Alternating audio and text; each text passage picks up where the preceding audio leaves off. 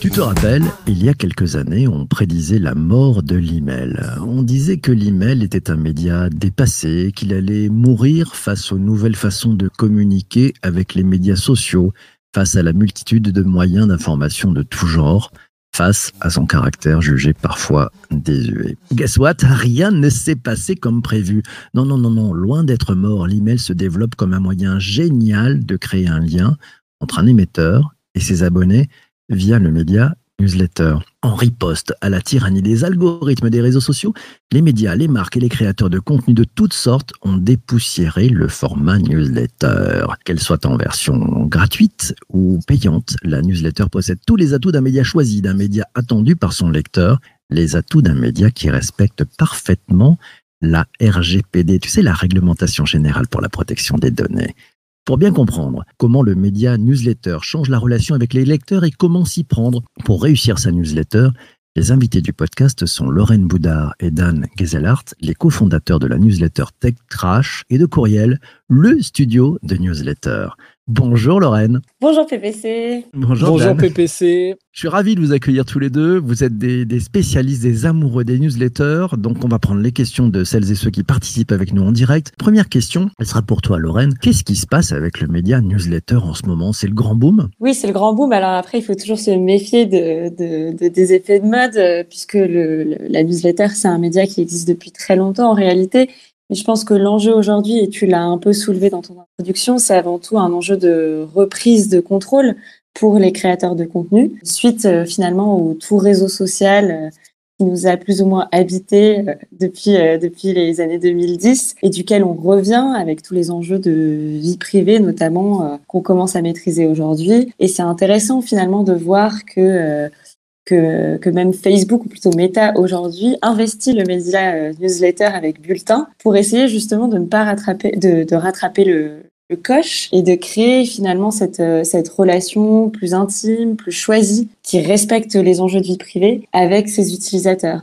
Donc c'est vrai que nous, euh, avec euh, Tech Trash, qu'on édite depuis 2017, on s'est euh, positionné sur ce média assez tôt finalement, un peu avant toute la vague euh, Substack, revue, bulletin du coup. Et c'est intéressant en fait aujourd'hui de voir euh, ce foisonnement, moi qui me rappelle presque euh, la radio libre, c'est-à-dire que, ou même le podcast hein, finalement, c'est-à-dire qu'il y a un coût d'entrée qui est assez faible et, il y a une forme de créativité qui peut se libérer, qui est super, qui est super chouette. Et je trouve que tu, l'as aussi dit en introduction, en fait, la, la relation qu'on crée avec les lecteurs, elle est vraiment différente. Et je pense que c'est vrai qu'on a tendance à, à considérer l'email comme un média ringard, un peu, euh, un peu à la You've Got Mail dans les années 80. Et euh, en réalité, je pense que c'est tout sauf un canal froid, transactionnel, comme on peut comme on peut le voir dans dans certaines euh, dans certaines pratiques qui sont encore de l'ordre du spam, mais que au contraire, on peut vraiment encourager euh, la rencontre avec ses lecteurs de manière euh, plus intime, quoi. Donc c'est pour ça que nous on aime beaucoup ce format parce qu'il est assez libre et euh, et, euh, et qu'on peut pas mal s'amuser avec, voilà. Dan, je vais te demander, tiens, si tu devais, euh, on va parler aussi des peut-être des, marques, hein, des entreprises qui se posent peut-être la question de mettre en place une newsletter, mais on a l'impression que les, newsletters d'entreprise, en fait, elles sont pas tellement ouvertes. euh, Les gens, les gens finalement euh, les mettent plutôt un peu dans les spams. Quel conseil donnerais-tu à, une marque qui voudrait se, se relancer sur le média newsletter? Euh, Il faudrait qu'elle fasse quoi? C'est une bonne question. C'est vrai qu'il y a plein de façons de faire une newsletter qui, est- intéressante, mais je pense que l'essentiel, c'est déjà de ne pas faire une newsletter de marque. En fait, justement, de pas faire une newsletter dans laquelle la marque va faire sa promotion de, façon assez basique et, euh, et vouloir se mettre en avant. Et, euh, et plutôt réfléchir à comment elle peut fédérer une communauté autour d'une thématique et donc en fait euh, plutôt réfléchir à créer un vrai média. Nous, c'est vrai qu'on on- on fait des newsletters qui sont édi- éditorialisés et euh, qui sont des médias en tant que tels. Et, euh, et c'est ce qu'on dit aux marques avec lesquelles on travaille. Et, ça peut être des marques de toutes sortes, en fait. Mais c'est, euh, voilà, ne, pensez pas une newsletter comme un moyen marketing, pensez une newsletter comme un média qui va fédérer euh, des gens autour d'une thématique, autour d'une passion, autour de quelque chose qui va, voilà, qui va les intéresser. Et évidemment, qui doit avoir euh, idéalement un lien avec, euh, avec ce que vous faites, avec, euh, avec donc, euh, voilà, votre activité. Mais, mais l'idée, c'est pas de faire de la promo, c'est plus de raconter quelque chose Et, euh, et si vous arrivez en fait à, à, intéresser euh, une communauté de gens qui vont voilà vous lire parce que parce que le contenu que vous allez diffuser dans ce média, donc dans cette newsletter, va être intéressant, et ben euh, et ben au bout d'un moment, ces gens-là aussi vont s'intéresser à ce que vous faites en tant que marque. Laura, une question pour toi. Euh, à quoi on reconnaît une bonne newsletter?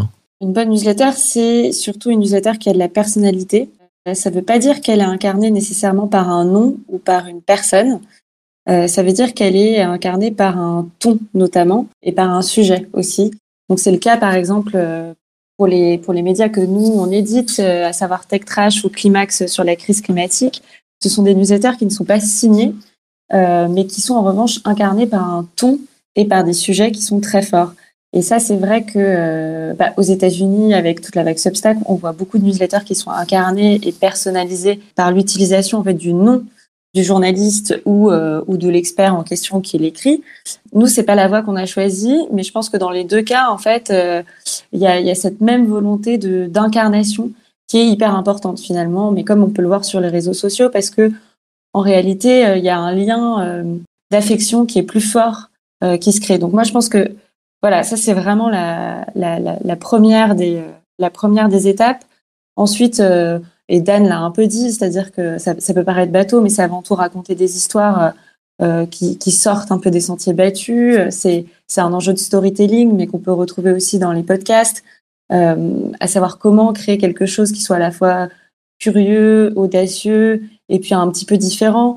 Et c'est vrai que dans, dans la newsletter, comme je disais, il y a, y a un peu cette ce côté peut-être un, petit peu punk. Et du coup euh, je pense qu'on peut on peut se faire plaisir en fait dans les sujets qu'on choisit dans le ton qu'on aborde. Trop souvent je trouve que notamment les newsletters de marque elles sont très polissées très transactionnelles. Et je trouve ça dommage parce que les, les gens qui ouvrent les mails en face ce sont, sont des êtres humains hein, comme comme vous et moi et, qui apprécient finalement de recevoir euh, de recevoir des histoires qui sont conçues euh, qui sont conçues avec soin et, et qui sont conçues de manière, de manière incarnée. Je pense que c'est surtout ça, en fait. C'est, euh, c'est du ton, de la personnalisation et, euh, et avant tout une histoire à raconter. Question de, de Christian, je vais la poser à, à Dan. Euh, Dan, quels sont les newsletters corporate réussis? Les newsletters corporate réussis, euh, alors c'est vrai que c'est vrai que nous, on, on va plutôt lire les newsletters médias, euh, les newsletters médias, des newsletters d'influenceurs de, de, ou des newsletters de, de journalistes mais euh, des newsletters corporate réussis. Il y a euh, là la première qui me vient en tête, c'est Cortex Davas, qui est une newsletter sur les euh, sur les tendances et sur les sur les idées et qui est euh, qui est mensuelle et qui est qui est vraiment je trouve très très intéressante parce qu'elle est très dense et et en fait elle couvre tout un tas de sujets toutes les, tous les mois en fait et c'est marrant en fait parce qu'il y a vraiment une temporalité différente aussi et, et, nous on se pose souvent la question de la temporalité dans les dans les, les newsletters déjà dans celle qu'on édite nous-mêmes pour nous en tant que médias et celle qu'on fait avec euh, avec d'autres avec des avec des entreprises ou avec d'autres intervenants. Et, souvent on se dit faut qu'une newsletter soit au minimum hebdomadaire parce que sinon finalement on, on l'oublie ou euh, parce que le, le en fait euh, quelque chose qui arrive tous les mois en fait c'est c'est on a on a largement le temps en fait de l'oublier avec le, le, temps d'aujourd'hui et tout qui va si vite. Et finalement en fait euh, bah, cette newsletter là donc Cortex arrive à a quand même imposé une temporalité euh,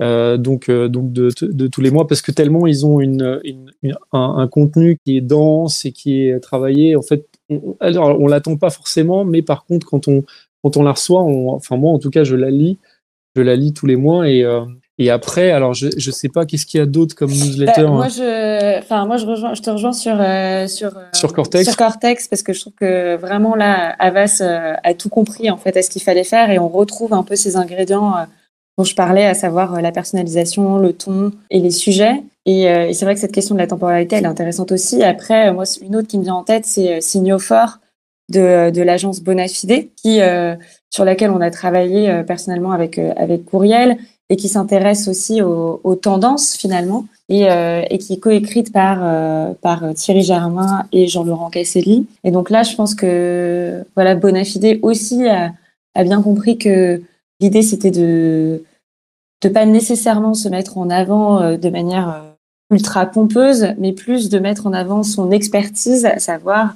euh, le décryptage des tendances, et, euh, et un peu d'être à l'avant-garde finalement de tout ce qui se passe. Donc, euh, je pense que voilà, ça c'est une autre recommandation que je pourrais donner en, en matière de newsletter corpo, qui est selon moi en fait une newsletter qui, qui a bien compris ce qu'il fallait faire. Un de mes amis me disait, euh, en fait, les newsletters, c'est c'est un peu comme les blogs, sauf que le blog, c'est du pull, ce sont les gens qui viennent vers le- voir l'article, alors que les newsletters sont du push. Dan, tu confirmes C'est ça ou c'est très différent? Alors, je confirme pas complètement parce que c'est aussi euh, la newsletter. En fait, il faut aussi aller la chercher. Elle arrive pas toute seule dans la dans la boîte mail. Alors, elle arrive toute seule dans la boîte mail une fois qu'on s'est abonné, mais il faut qu'on s'abonne. Et, euh, et du coup, il y a aussi, c'est pas complètement, c'est enfin, l'analogie évidemment est intéressante.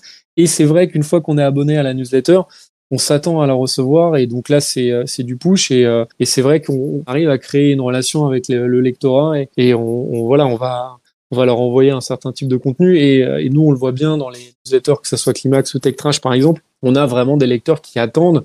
Et on le voit parce qu'on on, on les envoie toujours aux mêmes heures et on voit que euh, cinq minutes après il y a déjà des, centaines voire des fois des milliers d'ouvertures. Donc on voit qu'il y, a- une attente et que c'est au moment où on appuie euh, en face il y a- probablement des lecteurs qui sont en train d'attendre et de se dire tiens est-ce que ça va arriver ou pas? Mais euh, c'est vrai que l'analo- l'analogie est intéressante. Tu as parlé de donner quelques chiffres. Euh, prendre la question de Pascal. Elle te demande comment mesure-t-on l'impact d'une newsletter? Quels sont les, grands indicateurs à mesurer? Ouais, c'est intéressant cette question de métriques parce que ça revient souvent.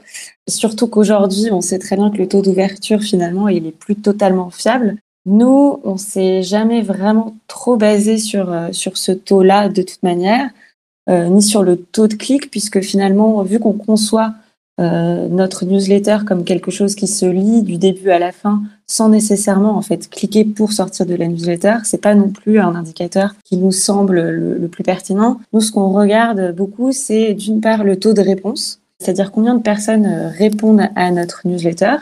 Et là, c'est encore dans cette dynamique, euh, si tu veux, de relation euh, très horizontale qu'on a avec nos lecteurs et de ne pas considérer la newsletter comme un canal froid. Donc ça, c'est le premier, le- la première métrique qu'on regarde. Et puis la deuxième, c'est le, le taux de désabonnement. Donc là aussi, ça, ça mesure finalement la fidélité des, euh, des lecteurs qui nous lisent. Euh, C'est-à-dire combien de, combien de ceux qui nous lisent vont partir toutes les semaines.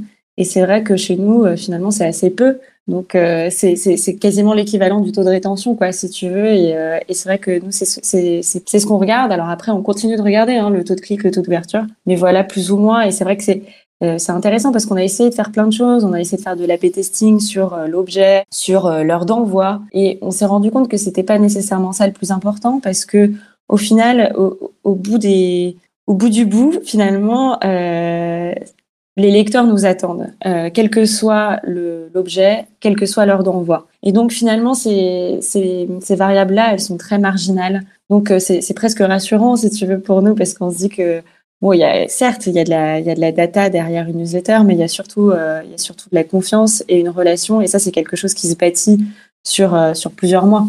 Donc, c'est quelque chose de pas nécessairement ultra quantifiable. ouais voir voir sur plusieurs années Oui, oui, voire sur plusieurs années, évidemment. Donc c'est du temps long, c'est un média choisi, c'est du temps long, c'est ça hein? Exactement, ouais. exactement ouais. J'attaque avec la question de, de Vincent. Euh, il lui dit quel est, doit être l'objectif aujourd'hui d'une newsletter? Est-ce que c'est du nurturing en général, donc, donc la relation euh, avec le, le, le récipiendaire de ce message? Est-ce que c'est de la vente? Est-ce que c'est de la fidélisation Est-ce qu'on peut vraiment avoir un objectif? Euh, Majoritairement parmi les, les marques que vous conseillez avec Courriel, quel est l'objectif généralement de ces marques? Alors c'est c'est rarement de la vente euh, directe, c'est plus de la fidélisation euh, autour d'une communauté, autour d'une thématique, un peu ce que je disais tout à l'heure. Et, euh, c'est plutôt ça, oui. Alors après, évidemment, on peut aussi euh, on peut aussi faire des newsletters pour faire de la vente directe, mais là pour le coup, c'est vrai que ça va être moins nous notre euh, notre spécialité, en tout cas si je peux dire, parce que c'est vrai que nous on se on se bat en tout cas, enfin on se bat c'est un grand mot, mais en tout cas nous on, défend la newsletter plutôt comme un média, média et comme quelque chose vraiment d'éditorialisé, donc dont le but dont, dont le but n'est pas transactionnel, mais euh, mais dont le but voilà est de et, de, raconter des histoires qui vont fédérer des gens autour d'une thématique. Mais encore une fois, comme je disais, et ça c'est vrai que ça peut être fait sur tout un tas de choses et ça peut être fait que, vous soyez une agence ou que vous soyez un, journaliste ou que vous soyez d'ailleurs une, une marque qui vende in fine des choses euh, au bout du bout quoi. C'est plus un enjeu de fidélisation, ouais, je dirais. Donc, relation lecteur, hein, c'est bien ça. C'est un sujet de relation avec les lecteurs. Question de, de Anne, euh, qui vous demande, tiens, quel est le, le support, euh, l'outil euh, On a parlé de plein de choses, on a parlé de Substack, de review, de plein d'autres choses. Quel est le support que vous conseillez pour quelqu'un qui voudrait se lancer dans la newsletter, pour faire simple? Eh ben, ça dépend de, de l'objectif, encore une fois. Euh, c'est vrai que nous, on utilise à la fois MailChimp et Sendinblue. MailChimp, c'est vraiment le rouleau compresseur, ça marche très bien, c'est le leader. Euh, très simple à prendre en main. Sendinblue, c'est moins cher, c'est un tout petit peu plus compliqué à, prendre en main, mais, mais ça, reste, euh, ça reste plutôt facile. Et ensuite, euh, nous, on aime aussi beaucoup Substack, hein, pour être honnête, parce que là, on est vraiment sur un outil hyper léger. Et donc, s'il n'y a pas d'enjeu de monétisation, s'il n'y a pas d'enjeu de, euh, de rester maître à bord, ça peut être une super, une super première, première prise en main, l'outil Substack. Si c'est plus de l'ordre de presque du branding personnel. Ensuite, pour une marque, alors ça dépend. Par exemple, Avas d'ailleurs écrit sa newsletter sur Substack avec Cortex. Donc donc c'est un contre-exemple hein, et c'est vraiment hyper, bien maîtrisé. Le petit désavantage de Substack, c'est que le revers de cette légèreté que fournit l'outil et de cette facilité, c'est que il y a très peu de personnalisation possible. Donc, euh, en termes visuels, finalement, on est un peu comme sur Medium, c'est-à-dire que tout se ressemble et donc c'est difficile de se démarquer. Euh, c'est beaucoup du, du, plain text, quoi, finalement, mmh. mais c'est pas nécessairement un problème. Euh, ça dépend ce qu'on veut faire. Donc euh, voilà à peu près pour les spécificités. Euh, nous, on travaille, on travaille avec les trois outils en tout cas. Pour une bonne, pour une bonne ouais. entrée en matière, c'est vrai que Substack est pas mal pour ceux qui vraiment débutent, se lancent. Ok, bon, ça sera le conseil du jour alors, pour faire simple. Euh, très bien, je vais prendre la question de Christian. Il dit Est-ce que vous avez craqué l'art de l'heure de l'envoi de la newsletter? Vous avez craqué le moment, puisqu'on dit que c'est, vous avez dit que c'était un rendez-vous. Euh, donc il y a des jours qui marchent mieux que d'autres, il y a des heures qui marchent mieux que d'autres. Euh, bah, bah, comme disait euh, comme disait Lorraine en fait, c'est-à-dire que quand on a réussi à créer un lien avec euh, avec un lectorat, avec une communauté de gens, en fait l'heure d'envoi finalement importe moins. Et nous on le voit sur certaines certaines newsletters qu'on qu'on édite, on voit que si d'un coup on change on change un peu l'heure, on change le jour, en fait on va quand même avoir des taux d'ouverture intéressants. En fait finalement les gens vont quand même nous lire parce qu'ils nous attendent vraiment. Donc ça, je pense que c'est le truc principal à retenir. Je pense que c'est une, enfin voilà, c'est pas l'heure d'envoi qui fait une bonne newsletter, surtout pas. Par contre, c'est vrai après qu'il y a, euh, euh, il y a des, des, heures qui fonctionnent mieux que d'autres. C'est sûr. Si on l'envoie au plein milieu de la nuit, ça marchera moins. Et, et encore, il y a des newsletters qui sont envoyés un peu, euh, à des, à des heures très, très originales et qui, qui vont quand même être ouvertes parce que parce qu'on a envie de les lire, parce qu'on les attend. Du coup, on les lira peut-être deux jours plus tard. Mais, mais en effet, c'est vrai que peut-être le le, le, les conseils, les, les, bonnes pratiques, ce serait d'envoyer sa newsletter plutôt le matin, plutôt en semaine, euh, si c'est en relation avec, euh, avec si, si les, les, lecteurs auxquels vous vous adressez sont en relation avec, euh, avec, leur, avec leur, leur activité professionnelle, ça serait plutôt le matin, plutôt en semaine. Mais voilà, ça c'est vraiment les bonnes pratiques de base. Et après, euh, encore une fois, voilà, tout peut être, tout peut, tout peut être changé. Et justement, c'est ça qui est intéressant, c'est, c'est de voir peut-être si vous faites une newsletter un peu originale, bah, vous l'envoyez à à une heure originale et ça va rajouter de la personnalité. Oui, c'est vrai que moi, juste pour, euh, pour rebondir sur ça, j'ai un exemple en tête, c'est celui d'une que moi j'aime beaucoup qui s'appelle Absolument Tout et qui euh, et qui a envoyé à des horaires improbables, très tardifs, à 23h30, euh, à 22h40, à, à, minuit, etc. Et en fait, je trouve que ça crée un lien particulier avec les lecteurs. Alors après, je, je dirais pas que c'est nécessairement la bonne pratique à utiliser pour une marque, mais tout ça pour dire qu'on en revient à cet, cet, esprit un peu de liberté qui est, le propre de la newsletter euh, et qu'avec la newsletter, en fait, on peut s'autoriser beaucoup de choses, qu'on n'est pas obligé de rester dans, euh, dans les clous. Et c'est ça que nous, euh, nous, on aime beaucoup. Passionnant cet univers de la newsletter. Je vais prendre la dernière question, celle de, de Vincent. Il nous fait une, une question d'ouverture, en fait. Quel est l'avenir de la newsletter selon vous? Est-ce que le, le, mail sera toujours majoritaire? Il y a d'autres médias et puis on voit arriver aussi LinkedIn euh, en newsletter. Vous en pensez quoi? C'est quoi l'avenir de la newsletter, Lorraine? C'est toujours difficile, hein, ces questions, Madame Irma. Euh, moi, je pense que ça va. On n'a pas atteint ce qu'on appelle le pic newsletter encore. Hein puisque c'est vrai que c'est un peu le c'est un peu le problème du cycle de la hype, c'est-à-dire que tout le monde en parle et après euh, et après il y a un contre-coup. Moi, je pense qu'on n'est pas du tout et on est très loin, surtout en France, hein, d'avoir atteint ce pic, puisque comme on le disait, je pense qu'il y a très peu d'entreprises aujourd'hui qui ont encore vraiment saisi la force de frappe de ce, de ce canal-là et de ce format. Je pense que ça va donc continuer de se développer aux États-Unis, en France aussi. Ça va se structurer. Je pense qu'on va avoir de plus en plus d'acteurs comme Facebook, hein, notamment, qui vont, euh, ou Twitter avec Revue, qui vont euh, investir ce canal-là euh, pour justement essayer de, réintroduire une forme de, rareté et une forme d'intimité dans des, dans des formats qui les ont complètement dépassés avec les réseaux sociaux. On voit de plus en plus de marques, notamment, qui s'extraient des réseaux sociaux. Moi, je pense à Lush, il n'y a pas très longtemps, qui a annoncé quitter Instagram, Facebook, etc. Parce qu'en fait, c'était devenu intenable, euh, intenable pour eux et que ça ne correspondait plus euh, à leurs valeurs. Tout ça, je pense que c'est des tendances qui sont à qui sont à creuser. Je sais qu'aux États-Unis aussi, il y a la rencontre amoureuse qui est en train de de prendre euh, de prendre essor par par la newsletter. Donc encore une fois, en réponse à la tyrannie des algorithmes des, des applis de rencontre. Peut-être pour finir, moi je viens de voir que bah, la chanteuse Angèle vient de sortir sa newsletter, donc c'est quand même euh, Ah, c'est génial. quand même- c'est quand même Génial. assez- plutôt, euh, plutôt drôle, quoi. Enfin, moi, ça Ah, m'a fait, sourire en voyant ça. C'est un signe. Surtout Ah, quand. euh, bon on- alors, je, je dis pas que sa, sa communauté sera aussi grosse que sur Instagram, mais ça montre aussi qu'il y a des choses qui sont en train de se passer et donc euh, que 2022, à mon avis, sera, sera riche de nouvelles de la sorte et qu'il va se passer encore euh, beaucoup de choses euh, qu'on va suivre avec attention, évidemment. C'est canon. Et, euh, Dan, de ton côté, l'avenir de la newsletter, tu le vois comment Radieux, souriant Bah voilà, moi je dis si Angèle s'est lancée dans la newsletter, euh, qu'est-ce que vous attendez, chers auditeurs, à vous lancer Bon, C'est le moment, c'est maintenant ou jamais. Bon, en tout cas, c'est formidable. Mille merci à, à tous les deux d'être passés ce matin. Euh, merci beaucoup, PPC. beaucoup. Merci beaucoup à tous les deux d'être passés. Merci à vous toutes et vous tous pour avoir posé toutes vos questions pendant le direct sur LinkedIn. Merci à vous. Merci aussi à toi d'avoir écouté cet épisode du podcast jusqu'ici. Ça fait du bien au taux de complétion. C'est incroyable. Tu vois, on remonte dans les classements et c'est formidable sur toutes les plateformes de balado diffusion, Apple Podcast, Spotify, Deezer, oui, Google Podcast et bien d'autres. On est présent partout, même sur Amazon Music. Bref, si d'ici là, tout allait bien, on se retrouve demain matin. Demain matin, on va parler de, ah ouais, d'un truc super. On va parler d'une psychologie positive. Ouais, et c'est comme outil de management et de leadership au service de la performance. Vous allez voir, c'est juste formidable l'invité. Et Christelle Martin, elle est créatrice de liens et de relations humaines. On vous dira tout sur la psychologie positive. Bref, posez vos questions. On se retrouve demain matin, même heure, même endroit. D'ici là, portez-vous bien et surtout, surtout, ne lâchez rien. Ciao, ciao, ciao.